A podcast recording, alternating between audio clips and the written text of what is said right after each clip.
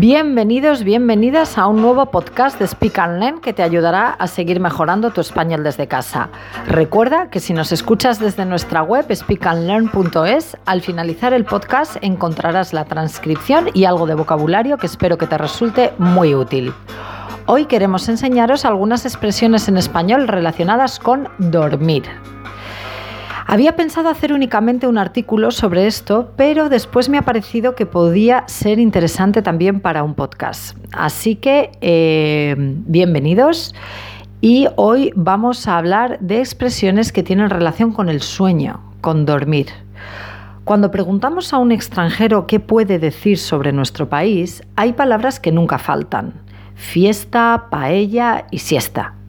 No sé si esto nos deja en muy buen lugar, pero lo cierto es que la siesta es una costumbre bastante común en nuestro país. Consiste en descansar unos minutos o un par de horas después de comer, con el propósito de recuperar energía para el resto del día. Lo cierto es que esta práctica de la siesta no es algo exclusivo de los españoles, también es habitual en países del sur de Europa o Hispanoamérica y también en países como China, Taiwán, Filipinas, India, África del Norte. Lo que está claro es que a los españoles nos gusta dormir y descansar bien. Somos disfrutones por naturaleza y eso se refleja en nuestra comida, nuestro modo de vida y nuestras expresiones. Hoy queremos enseñaros algunas de estas expresiones en español que tienen relación con el verbo dormir. Algunas de ellas son diferentes, pero se utilizan con el mismo significado. Por ejemplo, dormir como un tronco o dormir a pierna suelta. Ambas significan dormir profundamente. El, primer caso, dormir como un tronco, no sé exactamente cuál es su origen, pero quizás tiene relación con las maderas o troncos que atraviesan las vías del tren y que casualmente se llaman durmientes. Eh, y por eso se utiliza dormir como un tronco. El segundo caso, dormir a piernas sueltas, significa lo mismo, dormir bien, profundamente. Tiene su origen en la época en la que los presos, en la que a los presos se les ponían grilletes en los tobillos para que no pudieran escaparse. Si se portaban bien, como premio a su buena conducta, a veces les dejaban dormir sin ninguna cadena. Por eso se decía a pierna suelta.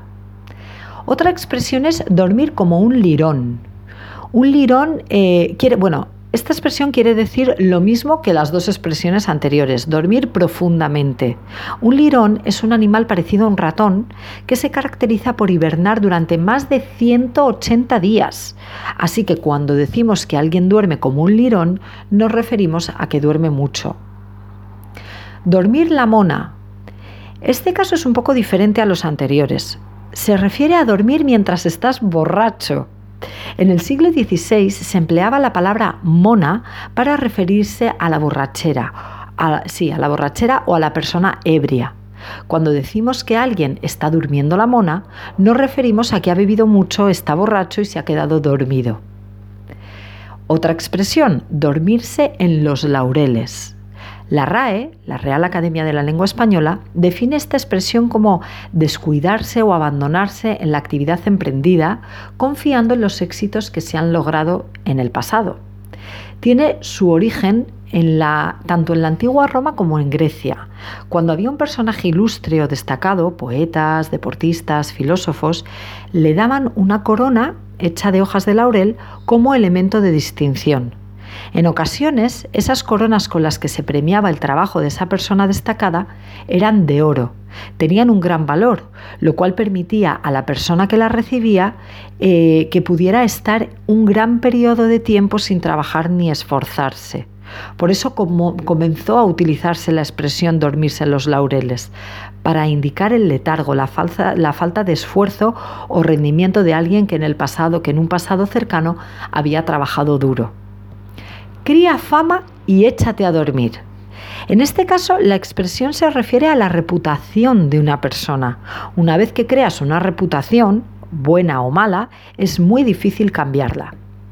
Espero que os haya gustado conocer estas expresiones y eh, recuerda que si quieres seguir aprendiendo español con nosotros, puedes hacerlo registrándote en nuestra página web Eh, y así recibirás de manera periódica podcasts, artículos y vídeos que te ayudarán a seguir mejorando.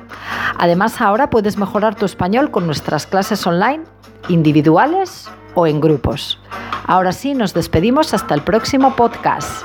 Adiós.